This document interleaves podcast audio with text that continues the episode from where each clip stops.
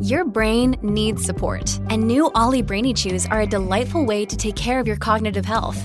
Made with scientifically backed ingredients like Thai ginger, L-theanine, and caffeine, Brainy Chews support healthy brain function and help you find your focus, stay chill, or get energized. Be kind to your mind and get these nootropic chews at ollie.com. That's O L L Y.com. These statements have not been evaluated by the Food and Drug Administration. This product is not intended to diagnose, treat, cure, or prevent any disease. Look, Bumble knows you're exhausted by dating. All the must not take yourself too seriously and 6 1 since that matters. And what do I even say other than hey? well, that's why they're introducing an all new Bumble with exciting features to make compatibility easier, starting the chat better, and dating safer. They've changed, so you don't have to. Download the new Bumble now. When you need mealtime inspiration, it's worth shopping Kroger, where you'll find over 30,000 mouthwatering choices that excite your inner foodie. And no matter what tasty choice you make, you'll enjoy our everyday low prices, plus extra ways to save, like digital coupons worth over $600 each week. You can also save up to $1 off per gallon at the pump with fuel points. More savings and more inspiring flavors make shopping Kroger worth it every time. Kroger, fresh for everyone. Fuel restrictions apply. Hola, esto es New Books Network en español. Saludos cordiales. Bienvenidos a una nueva entrevista de New Books Network en español, un podcast de New Books Network. Me llamo Joaquín Ribaya Martínez y voy a ser su anfitrión en esta entrevista. Hoy tenemos el gusto de hablar con Luis Alberto García sobre su libro Frontera Armada, Prácticas Militares en el Noreste Histórico, siglos XVII al XIX, que fue publicado en la Ciudad de México por el Fondo de Cultura Económica en 2021. Buenos días desde Texas y bienvenido a New Books Network en español, Luis. Hola Joaquín, muchas gracias por la invitación. Gracias por estar con nosotros, Luis. Como somos viejos conocidos, si te parece, vamos a tutearnos. Desde luego, sin problema. Luis García es licenciado en Historia por la Universidad Autónoma de Nuevo León y doctor en Historia por SMU, la Universidad Metodista del Sur, con sede en Dallas, Texas. Además, como becario de la Fundación Carolina, hizo un máster en Historia del Mundo Hispánico en el Consejo Superior de Investigaciones Científicas, en España. Actualmente es profesor de Historia en la UDEM, en Monterrey, ¿no es así, Luis? Así es, del Departamento de Ciencias Sociales de la Universidad de Monterrey. La Universidad de Monterrey, donde impartes las materias de, tengo entendido, formación del Estado mexicano, historia de México contemporáneo y algunas otras así más generales. Sí, de historia de América Latina e historia mundial. Eh, Luis se especializa en la historia de la frontera México-Estados Unidos, lo que en Estados Unidos se conoce como Borderlands History, y ha escrito numerosos trabajos sobre este tema, incluido el libro Guerra y Frontera, el ejército del norte entre 1855 y 1858, que fue publicado en el año 2007, y el libro que nos ocupa hoy, Frontera Armada, Prácticas Militares en el Noreste Histórico, siglos XVII al XIX, que apareció el año pasado y es en el que nos vamos a centrar en esta entrevista. Entre los numerosos honores que posee Luis, destaca el premio Atanasio Sarabia, que obtuvo en la categoría de investigadores o investigaciones profesionales, precisamente con el trabajo que hoy nos ocupa. Luis, si te parece, háblanos un poco sobre ti y sobre tu formación académica. Cuéntanos un poco dónde naciste y te criaste, dónde te formaste como historiador, si ha habido algún mentor o mentora particularmente influyente en tu trayectoria. Hola Joaquín, bueno, pues yo soy eh, originario de Monterrey, Nuevo León, México. Eh, y mi familia es de Nuevo León, pero no, no de Monterrey, es de la zona citrícola, que es General Terán, Montemorelos. Y siempre tuve un particular interés hacia la historia, desde pequeño, leyendo, atrayéndome cosas, de, trataba de relacionarlo yo lo que veía en películas o libros con lo que eh, vaya, el pasado propio, ¿no? Y finalmente, bueno, cuando decido estudiar la licenciatura en historia, pues siempre me atrajo el tema de la guerra. Y allá por el año 2000, que tenía 19 años, eh, decidí presentar un trabajo de investigación en, en el Congreso Nacional de Estudiantes de Historia, una ponencia muy simple, pero eso me empezó a llevar hacia estudiar temas como el ejército del norte en la guerra de reforma. Y empecé a desarrollar esa, esa, visión, ¿no? Ya algún tiempo después, más avanzada la carrera y también haciendo, trabajando en el Archivo General del Estado, bueno, alguien que me tuvo gran influencia sobre mí fue Artemio Benavides Hinojosa, quien, eh, gracias a él, hice ese primer libro que se publicó. Y ahí también conocí gente como Jesús Ávila, que me enseñó a manejarme dentro de los archivos. Eh, posteriormente, cuando hice la, maestría en, España, me di cuenta que lo que yo quería hacer, ¿verdad? Era más fácil hacerlo, desarrollarlo en un posgrado en Estados Unidos. Y todo lo que leí era de un historiador que se llamaba David Weber, y bueno, acabé ahí, ¿verdad? en, en la Southern Methodist University, tratando de desarrollar temas de frontera, eh, pero sin desconectarme de México, ¿no? Y también tenía lazos ahí en el Centro de Investigación y Docencia Económicas, el CIDE, particularmente con Luis Medina Peña, con quien también estuve mucho tiempo trabajando como asistente de investigación, y empecé a, a hacer este tipo de, de, de, proyectos, ¿no? ¿Verdad? Que, que acabaron en, en este libro, ¿verdad? Dándole forma. Había que tener cuidado. Artemio Benavides siempre me decía que si uno, uno debía tener cuidado buscando el origen de las cosas en un trabajo, porque se podía acabar en el águila y la serpiente, ¿verdad? Y bueno, a mí me pasó algo parecido, ¿no? Acabé en el medievo español. Muy bien. Cuéntanos un poco cómo fue el proceso de, para escribir tu libro Frontera Armada. Bueno, primero es la idea, ¿verdad? Eh, yo cuando eh, estaba haciendo el primero del, del, Ejército del Norte en la Guerra de Reforma, me di cuenta que había una, una cuestión no explorada, ¿no? De los, e, esta cuestión de la violencia en la frontera, eh, los ataques indígenas, pero poco se había eh, explicado de los orígenes de la violencia del lado español, sedentario, mexicano. Y, eso me dio una pauta, ¿no? Tratando de buscar el funcionamiento, de dónde venían estos, eh, estos orígenes. Y la otra es eh, que la, la, la, parte estaba poco explorada, entonces era sumergirme en archivos, tratar de encontrar información y luego fui encontrando cosas que me fueron dando la pauta, ¿no? Y, bueno, fue, fue, primero empezó como una tesis doctoral, como un proyecto, eh, tratando de limitarlo lo más posible. Originalmente esto iba a ser de 1750 a 1850. Y bueno, este, tuve que irme dos siglos para atrás, ¿verdad? Y, viendo abarcando, empecé a ver, a ver conexiones, a ver conexiones de cómo, cómo se hacía de dónde provenían estas tradiciones de violencia que, empiezan en la España medieval. Hay ciertos patrones que se van repitiendo. Y fue, fue pesado, sobre todo los primeros dos capítulos. El primer capítulo que es un poco historiográfico porque tuve que recopilar muchas cosas. Y el segundo porque empezar a crear a partir de la nada, ¿verdad? Que nada se había escrito sobre el tema, nada se había escrito en la región. Entonces fue, fue un poco complicado. Los demás ya fueron agarrando más forma, pero además eh, aquí la cuestión era que la información no me desbordara. Porque sinceramente cada capítulo puede haber sido un libro individual. E, este tipo de... Tenía que ponerle un coto a cada capítulo, porque si no se iba a salir de control. Y efectivamente, si se dan cuenta, si cuando consulten el libro o, los, o quienes han leído, hay cuestiones que se pueden seguir desarrollando, averiguando. Uno trata de hacer una estructura para entender el periodo, pero a partir de ahí se pueden hacer más, más cosas. Y, bueno, también el proceso, ¿no? Primero es escrito como una tesis y como una tesis en inglés.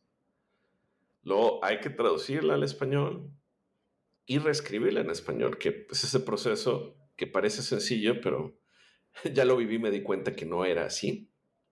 Y por lo mismo eh, tenía que tener pues bastante cuidado con algunos detalles, eh, que pasaran algunos controles de lectura. Algunas personas leyeron el manuscrito y me ayudaron a, mejorar el estilo, a que no se me pasaran er, errores de dedo, ¿verdad? Algunas cuestiones es, fue irónico como de alguna forma volver a aprender a escribir en, en español, ¿no? Después de todo este periodo. Y principalmente tratando de que ser que el libro fuese, sí, claro, algo académico y serio, pero con un lenguaje que estuviera, que alguien que no es especialista pudiera entenderlo, ¿verdad? Hacer un lenguaje, pues, bastante eh, comprensible para todos, pero además ameno, sin por ello que no fuese algo serio. Y bueno, también eh, pues el proceso editorial, de, el de, por ejemplo, las imágenes, conseguir derechos de autor, eh, la elaboración de los mapas y todo ese, ese proceso que lleva, porque además es situar, ¿no? Y, otra cosa es que yo, yo visité los lugares donde, es, eh, donde, se, donde sucedieron las cosas que, que pasan en este libro, ¿no? Entonces, de alguna forma eso ayuda a a tener una mayor imaginación histórica y poder transmitir la, información de lo que se habla, de lo que dice John Elliot, ¿no? de que es una de las herramientas más, más esenciales para el historiador, ¿no? imaginar el pasado. Cuéntanos un poco, Luis, si te parece, eh, a qué archivos eh, tuviste que acudir para encontrar fuentes primarias y qué tipo de fuentes manejaste para este trabajo. Ah, bueno, eso eh, había, primero me di cuenta que había que ir a los archivos locales. En este caso yo, el libro se basa en cuatro poblaciones, ¿no? Una es San Antonio, Texas, otra Laredo, Texas, pero que actualmente era Tamaulipas y anteriormente Nuevo Santander, y dos poblaciones situadas en, en Nuevo León, que una, una de ellas es Lampazos y otra es Bustamante, que en el libro le pongo el nombre original, eh, de San Miguel.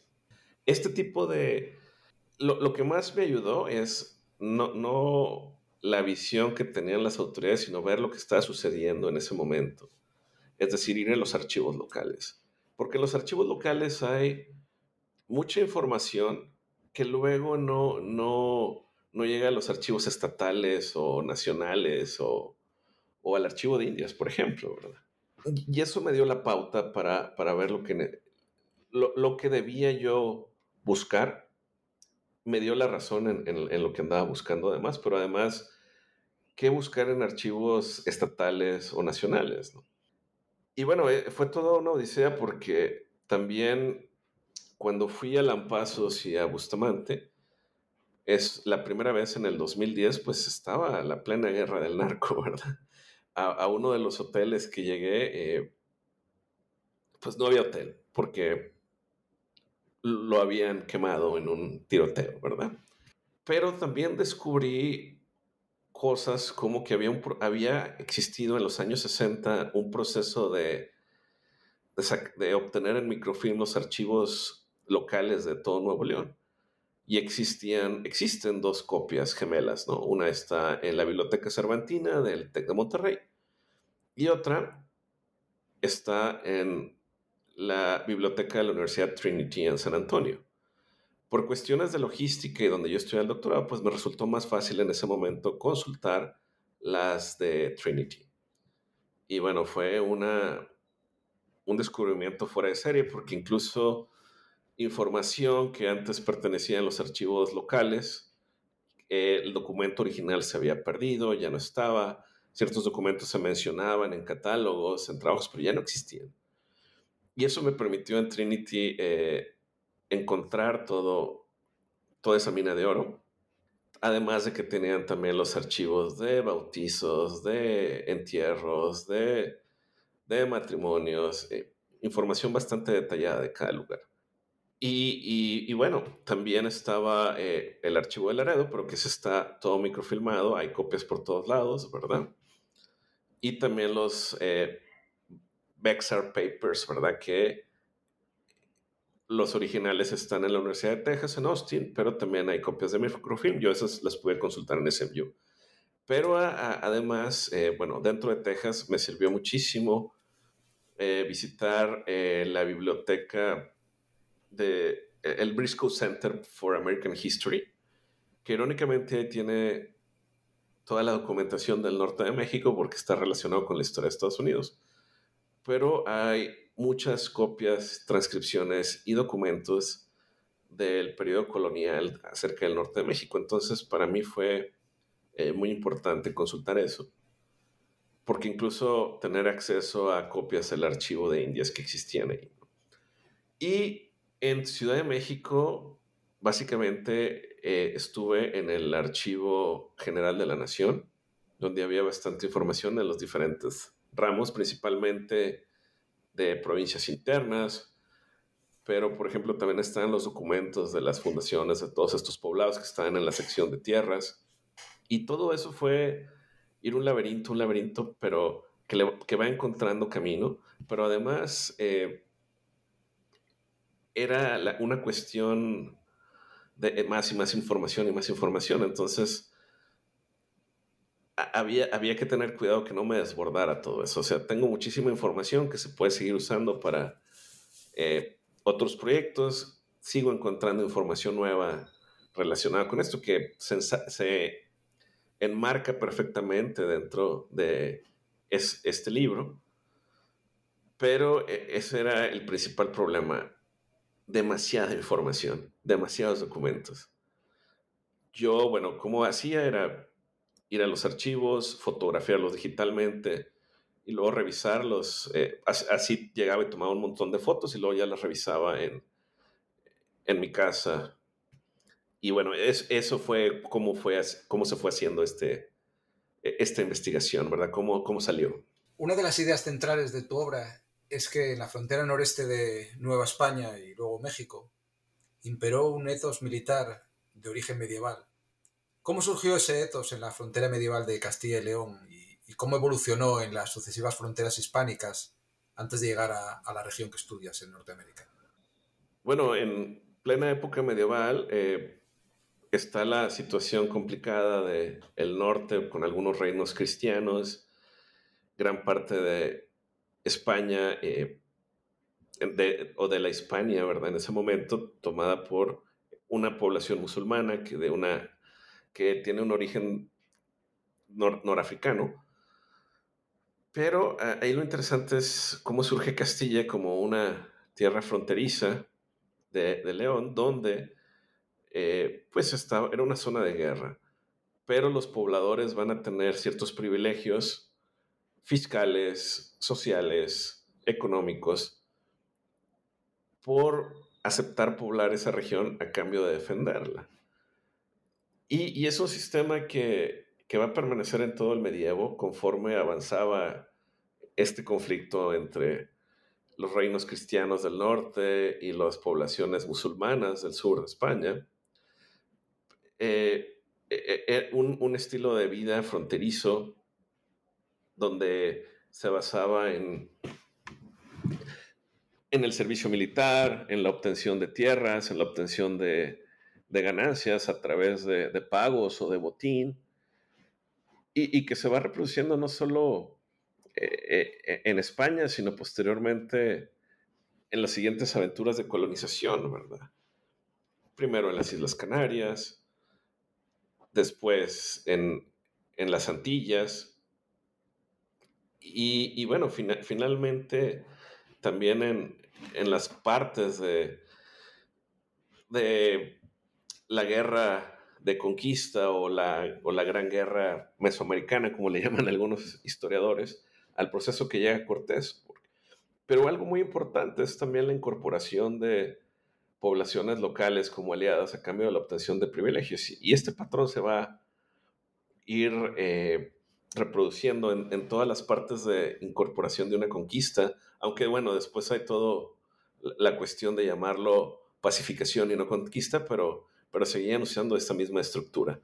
Y bueno, está la, conquista del centro del país, la, la, corona trata de incorporarlo y reducir el poder de los conquistadores, pero eh, se van a otras fronteras, ¿no? En este caso es a la Nueva Galicia, que es actualmente Guadalajara, y de la Nueva Galicia salen todas las expediciones al norte de la Nueva España, a Zacatecas, a, la Nueva Vizcaya, eh, y también al, al, noreste, principalmente Nuevo León y, de, y bueno, de Nuevo León, Coahuila, posteriormente Texas y hacia mediados del siglo XVIII hacia lo que es Tamaulipas o en ese entonces el Nuevo Santander. Y resulta curioso que hasta eh, el mismo tipo de funcionamiento, incluso el mismo atuendo. Todavía me encuentro, me encontré un documento en pleno siglo XVIII donde eh, la población iba armada con cotas de malla y adargas, que era un escudo muy típico de origen árabe. Entonces, básicamente, hasta incluso en el aspecto no, no había cambiado tanto la, la cosa desde la parte medieval, ¿no? Entonces, esto se va reproduciendo en la frontera norte hasta eh, el siglo XIX. Luis, ¿cómo se manifestó ese etos militar de, de regambre medieval en el noreste de Nueva España? Bueno, principalmente que eh, la, es, un lugar de frontera también donde, la, donde está el, el servicio militar va aunado a ciertos privilegios de obtención de tierras, de exenciones fiscales, donde también van a tener eh, el liderazgo político y el liderazgo militar van unidos de la sola mano. Se, encuentra esto en el, desde los líderes a nivel eh, territorio, los gobernadores eran gobernadores y capitanes generales, los alcaldes también, que eran alcaldes mayores y capitanes a guerra, y luego los, la organización vecinal de los vecinos, ¿no? Donde ellos tenían derechos políticos a cambio del servicio militar. Y también la incorporación de poblaciones indígenas eh, obteniendo este tipo de derechos, ¿verdad? Que funcionaba de manera similar. Empieza en el noreste, también hay cosas así en Coahuila, se reproduce en Texas y por supuesto que se reproduce en, Tamaulipas. Y, bueno, e, es, es una manera un tanto resumida, pero es, es un patrón que va a existir hasta desde la, llegada de la población ibérica a la región a finales del siglo XVI hasta bien entrado el siglo XIX. Esto, sigue eh, en boga hasta, hasta los años 80, hasta 1880 más o menos esa década, ¿verdad? ¿En qué medida afectaron a la organización militar del noreste la ilustración y las reformas introducidas en América por la monarquía borbónica tras la Guerra de los Siete Años? Bueno, primeramente se ve a las reformas borbónicas como que tuvieron un gran impacto en la reorganización militar. Y en cierta medida lo tienen, pero lo que pasó en el noreste es que se quieren implantar modelos europeos de servicio militar, de, y vistos también desde un aspecto administrativo, ¿no? Los Borbones que venían con eh, la, escuela francesa de Luis XIV de poner intendentes para eh, poner territorios, de tener una contabilidad fiscal, hacia cerca de todo lo militar. Eh, buscaban implantar ese modelo y de alguna forma, bueno, se, nota en toda la documentación porque es de las documentaciones más ordenadas, más sistemáticas eh, y e, empieza, ¿no? Pero, por ejemplo, tienen que usar las estructuras de origen medieval. Por ejemplo, también este tipo de cuestiones que, que, me faltó mencionar, bueno, existía el Día de, Santiago, el 25 de julio, y el 25 de julio era tradicional que todos los pueblos del noreste hicieran una revista militar, un desfile, enseñando sus armas y viendo qué, qué cuestiones podían, eh, eh, o sea, cómo estaban cumpliendo con sus compromisos de servicio armado. Eh, población indígena también hacía lo mismo. Y bueno, este, hay, hay documentación que incluso 1789, que es el año de la Revolución Francesa, donde las autoridades borbonas están eh, diciendo que hay que seguir con esa tradición, que hay que continuarla. En, en, pleno año de la Revolución Francesa, en el noreste se están utilizando tradiciones eh, de origen eh, medieval militar, que por ejemplo en otros lados esas festividades fueron solamente eh, quedó como una festividad religiosa, pero acá sigue siendo una, una festividad militar.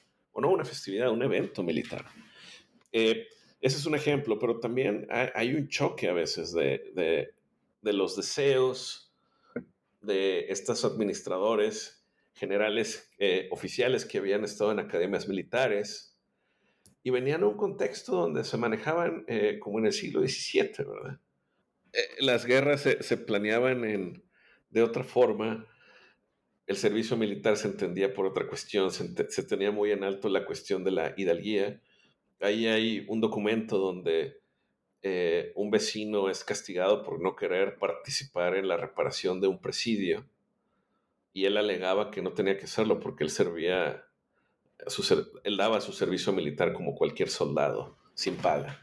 E, e, este tipo de cuestiones que son los deseos de la metrópoli contra las realidades locales y, hay, hay, hay, choques con, con con la élite local que se encargaba de esas cuestiones. Y, y, bueno, eso eh, va a tener consecuencias después en, en, la, en la, guerra de independencia, pero a la vez siguen usando las mismas estructuras que pertenecían desde la época medieval, del uso del presidio, el uso del servicio armado, eh, eh, el, el, motivar a la gente a participar en la guerra como un negocio a través de, eh, obtener un tipo de ganancia. Se prohibió la esclavitud, pero se permitía tener botín. Y aunque se prohíbe formalmente la esclavitud, pues sigue, sigue existiendo. La, esclavitud de indios cautivos. Y, bueno, eh, también se nota en, ya en la guerra de independencia, ¿verdad? Más básicamente el choque de estas concepciones militares en la batalla de, de Medina, ¿verdad? Que es, la primera batalla que se plantea en términos modernos en el, en el noreste, ¿no? Donde está un militar español arredondo con un ejército adiestrado en nuevas técnicas prusianas y de guerra de movimientos, guerra de flanqueos, uso combinado de artillería, infantería y, y caballería. Una cuestión que no, no existía en el noreste, ¿no? Básicamente todas las fuerzas eran de caballería para pelear contra los indios, muy móviles, pero eh, este tipo de cuestiones, ¿no? Las críticas, el, desprecio que los oficiales peninsulares sentían hacia los locales, ¿no? Por ahí incluso eh, Humboldt menciona a los soldados presidiales de la, de la época diciendo que ninguna fuerza europea tenía la resistencia de, de, estos tipos de, caballería, de la caballería del norte, ¿verdad? Y, bueno, eh, ahí hay una gran... Eh, hay un choque, pero de, visiones, pero que a la vez eh, la, realidad local no deja de existir, está pasado medieval, se va transformando, va, va adaptándose. Y, más bien es las ideas de fuera en ese momento se tienen que adaptar a las ideas locales o a los comportamientos locales. Y, bueno, va a seguir permaneciendo esto, van a llegar nuevos eh, grupos indígenas e, en este periodo también, donde se trata de organizar expediciones militares contra ellos, hacer especies de ofensivas, pero hay, hay una... Eh, hay un choque de visiones entre, como vuelvo a repetir, entre lo local y lo, y lo, bueno, y, lo exterior. ¿Qué cambios trajo consigo la independencia de México y las subsiguientes tensiones entre centralistas y federalistas? ¿De qué manera afectaron estos cambios tan importantes a la estructura organizativa y, militar del, del, noreste? Bueno, bueno, es que hay, hay algo irónico eh, ya mencioné que en el noreste siempre existió una cuestión de servicio militar y una cuestión de representación política a través del servicio militar. Y de repente hay transacciones entre lo moderno y lo antiguo que se van fundiendo, pero, que, tienen un gran arraigo en el noreste precisamente porque se adaptan a lo local. ¿De qué estoy hablando? En, durante la época de la independencia, bueno, eh, no solo eh, qué está pasando en el contexto del Imperio Español, está la, está la Revolución Francesa, está la invasión napoleónica a España, y, y, esto va fundamentalmente a cambiar el servicio armado. ¿Por qué? Porque la Revolución Francesa lo que hizo fue aumentar el tamaño de los ejércitos al hacer un servicio militar obligatorio para todos los ciudadanos, es decir, ya no eran súbditos, eran ciudadanos y los ciudadanos tenían el deber de defender a la patria. Por eso Napoleón podía montar de la nada un ejército de medio millón de personas cuando una coalición europea no le llegaba ni a 200 mil. Entonces sí ganó gran parte de las batallas por números. Y esto forzó a los demás países a, a seguir esta estrategia. España lo hace en la Constitución de Cádiz, cuando implanta las milicias nacionales basadas en esta estructura de una ciudadanía armada. Y esto se va a implantar también en la Nueva España. Y, bueno, era, era organizarse en milicias locales, donde la gente organizaba su cuerpo de oficiales, se votaba, y que era de alguna forma muy parecido, si no idéntico, a lo que llevaba haciéndose en el noreste desde, desde hacía siglos, ¿no? Entonces, es una estructura de servicio militar que se adapta muy fácil. Además, un lugar eh, con muchos problemas militares, entre guerras civiles, entre eh, grupos indígenas eh, poderosos. Así se, se, termina adaptando muy bien y lo único que va a ir cambiando es el simbolismo. Ya no era el simbolismo del Día de Santiago, sino alguna fecha patria. se hacían ejercicios militares los domingos, se hacían revistas militares, eh, eh, y, pero sigue existiendo. Y más bien, más que una implantación de algo nuevo, es la readaptación de una tradición, ¿verdad? A, una necesidad, ¿no? Y, y, y, esto es lo que pasa con lo que provoca la independencia. Bueno, y una vez que México se independiza, bueno, obviamente se deja de usar la constitución de Cádiz, se crea la constitución de 1824 y en lugar de llamarles milicias nacionales se cambia el nombre a milicia cívica.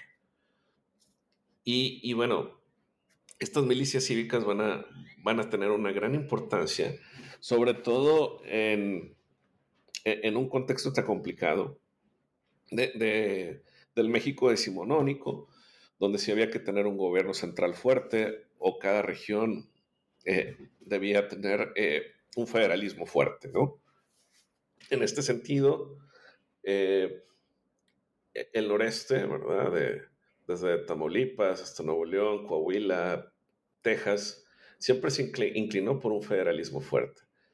Y por lo mismo, para defender un federalismo fuerte, tenían, tenían milicias cívicas muy bien organizadas. Después, digo, no va a ser el único caso, Zacatecas también tenía, Jalisco también. Y va a haber, un, complicado contexto de, de, guerras, ¿verdad? Porque había cambios de régimen, pasaba el federalismo al centralismo, y los regímenes centralistas estaban en contra de estas eh, milicias. Y por eso, en, cierta forma, también hay, no es la única razón, pero es una parte de cuando se elimina la cuestión de las milicias cívicas, eh, es uno de los agravantes de, de, los colonos en Texas que donde está ahí una guerra y, y, y desemboca la independencia, pero posteriormente también en, en la década de 1840 hay una gran rebelión federalista que se le conoce de forma errónea como la, rebelión de la Sierra Madre, ¿no? Que hay mucho de, invenciones ahí, malos datos, pero también es básicamente esta cuestión del centralismo contra el federalismo y donde la, organización local miliciana va a jugar un papel muy, muy amplio. Y, y, bueno, también es, parecía algo nuevo, pero en realidad estas milicias llevan organizándose por sí mismas eh, varios siglos. En el capítulo quinto escogiste un título muy sugestivo, El noreste en llamas. ¿Por qué escogiste este título?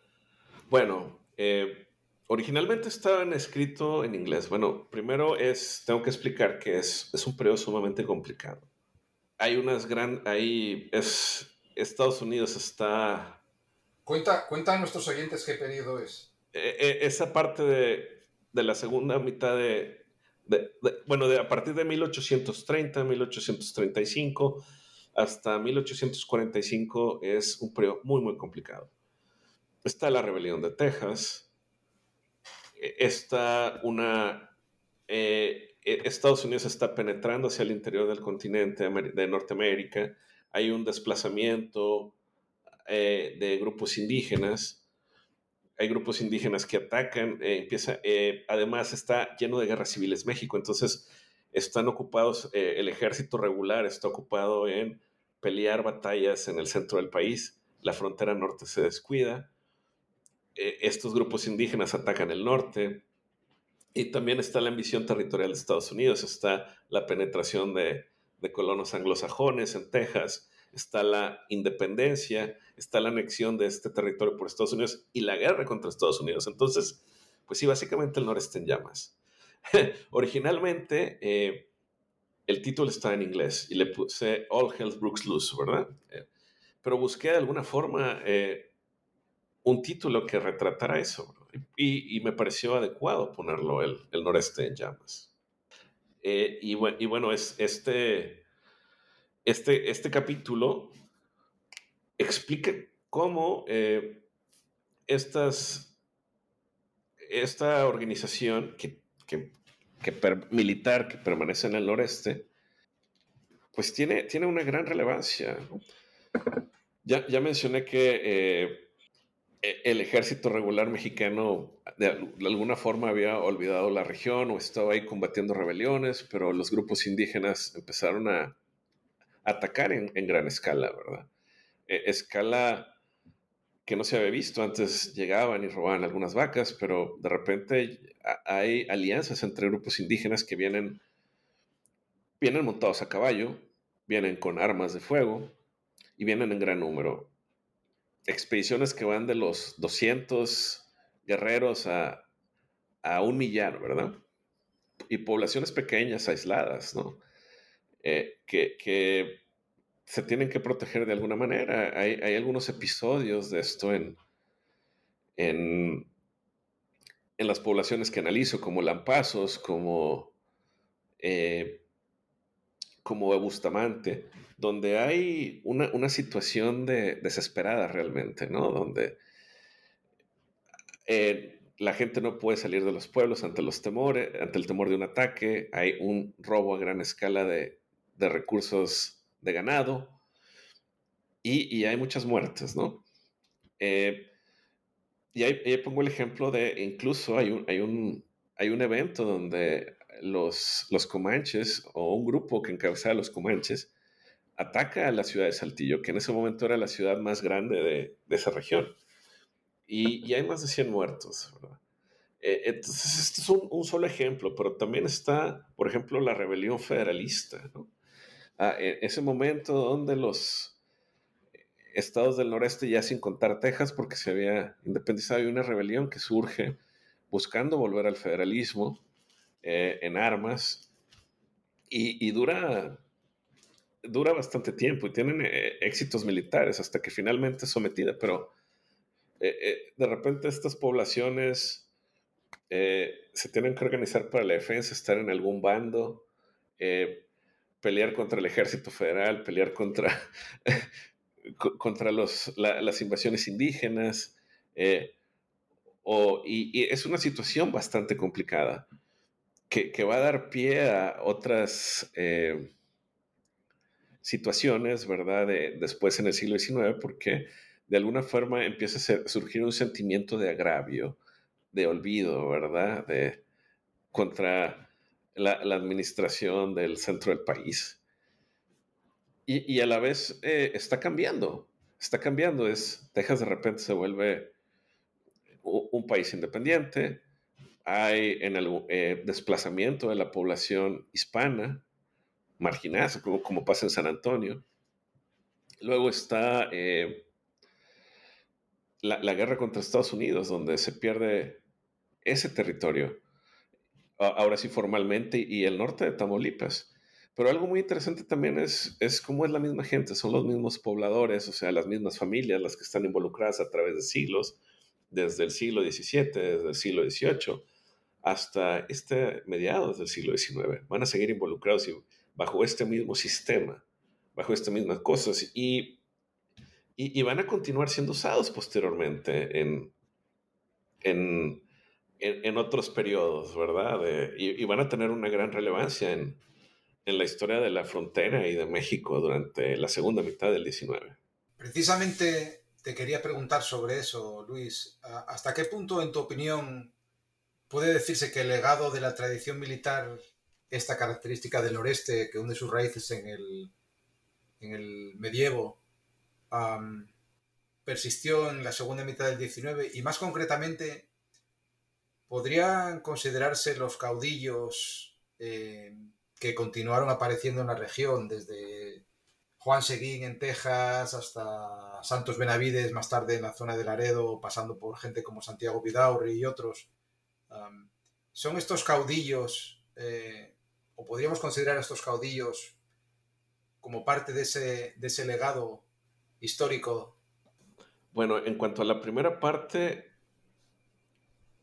va a tener una, relevancia importante porque eh, en, la, después viene otro periodo complicado que es la, reforma, que es desde las leyes de reformas en 1855 hasta el Imperio Maximiliano en 1867. Y en ese momento eh, el noreste va a estar involucrado totalmente, ¿verdad? Va y, no me refiero solamente al noreste mexicano, sino también Texas va a estar involucrado. Va a haber, se, va a cohesionar como región comercialmente, pero lo que va a hacer es una autoridad, eh, autoridades estatales fuertes que van a organizar estos sistemas locales de defensa en un sistema regional. Coahuila y Nuevo León van a formar un, solo estado hasta 1864. Y en ese momento, bueno, el nombre ya no era milicia cívica, era Guardia Nacional, pero es la misma estructura y va a continuar. Y van a pelear en la guerra de reforma, en las grandes batallas contra los conservadores, en, el centro del país. Eh, esta gente fronteriza va a estar allá y van a tener una gran relevancia. O sea, eh, Juan Suazo no es tan conocido, pero es el único, es de los pocos, eh, junto con Fray Servando Teresa de Mier, que tiene una estatua en el Paseo de la Reforma. Pero hay otros más conocidos, como Ignacio Zaragoza, que sí nació en Texas, pero se crió en Lampazos y Monterrey. Y además era, era de la familia Ignacio Zaragoza Seguín, o sea, de, de otra familia tejana importante. Y bueno, es el héroe del 5 de mayo. El otro es Mariano Escobedo, que es de Galeana, Nuevo León y fue el que va a rendir al Imperio Maximiliano. Otros más importantes después van a ser Jerónimo Treviño y Francisco Naranjo, que son, sin ellos, Porfirio Díaz no hubiera podido triunfar en la revolución de Tuxtepec.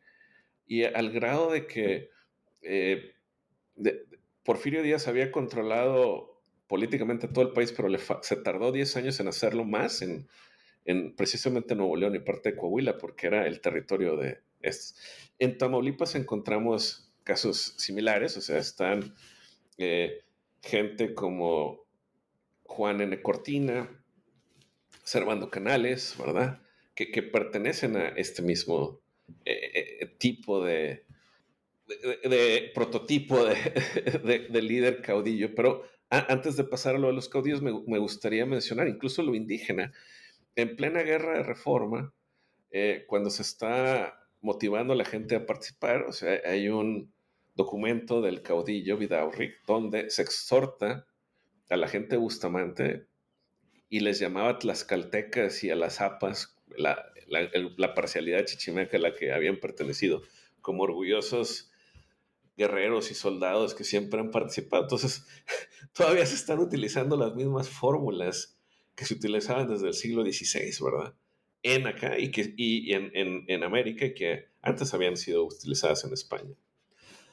Ahora, la cuestión de los caudillos es, es totalmente, ¿no? Esta, esta organización militar, pero sobre todo en las tierras de frontera.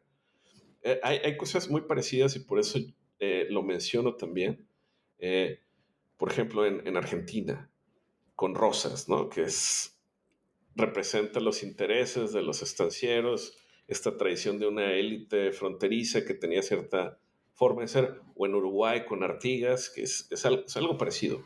Pero todos estos prototipos del, del, caudillismo latinoamericano de, de, frontera, o hispanoamericano más bien de frontera, ciertamente no puede entenderse, no puede entenderse el surgimiento sino, sin ver estos orígenes, de dónde viene, ¿no? De cómo surge, ¿no?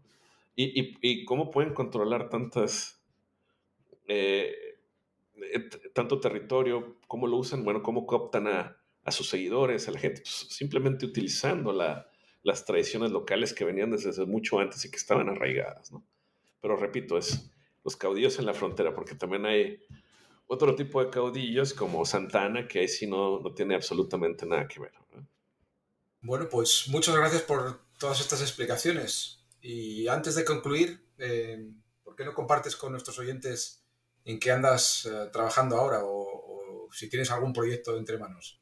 Ah, bueno, gracias Joaquín. Pues muchas cosas quiero hacer, ¿no? Eh, ahora estoy trabajando, digamos, en, en la continuación de, de esto. ¿Qué pasó después? ¿Qué pasó a partir de, de 1860 en esta región? ¿Cómo se va transformando? Porque en ese momento todavía existían estas estructuras.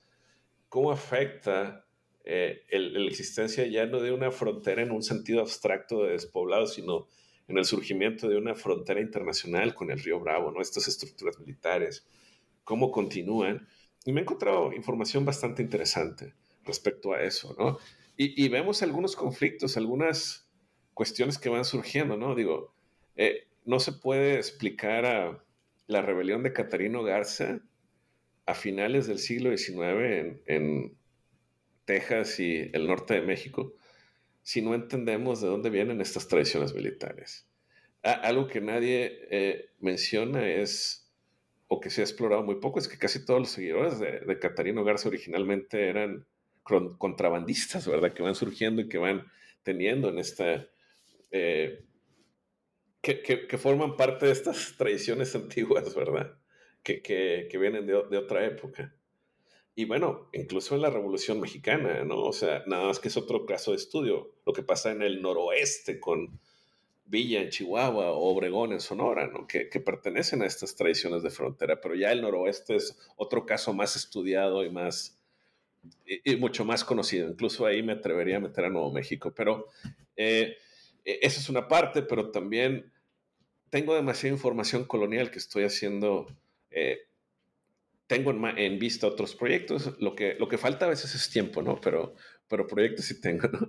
Sobre todo en, en la parte colonial temprana de, del siglo XVII hasta la, primera mitad del siglo XVIII, ¿verdad? Hay demasiada información que es, es necesaria que salga a la luz, o sea, de esta parte militar, pero también de los lazos familiares, eh, algunas cuestiones que incluso por, porque me interesan simplemente, ¿no? Por ejemplo, eh, el, lo que significa en esta región la llegada de animales como el caballo y todos los animales equinos que van de los asnos a, las mulas, que tienen una gran relevancia, ¿no?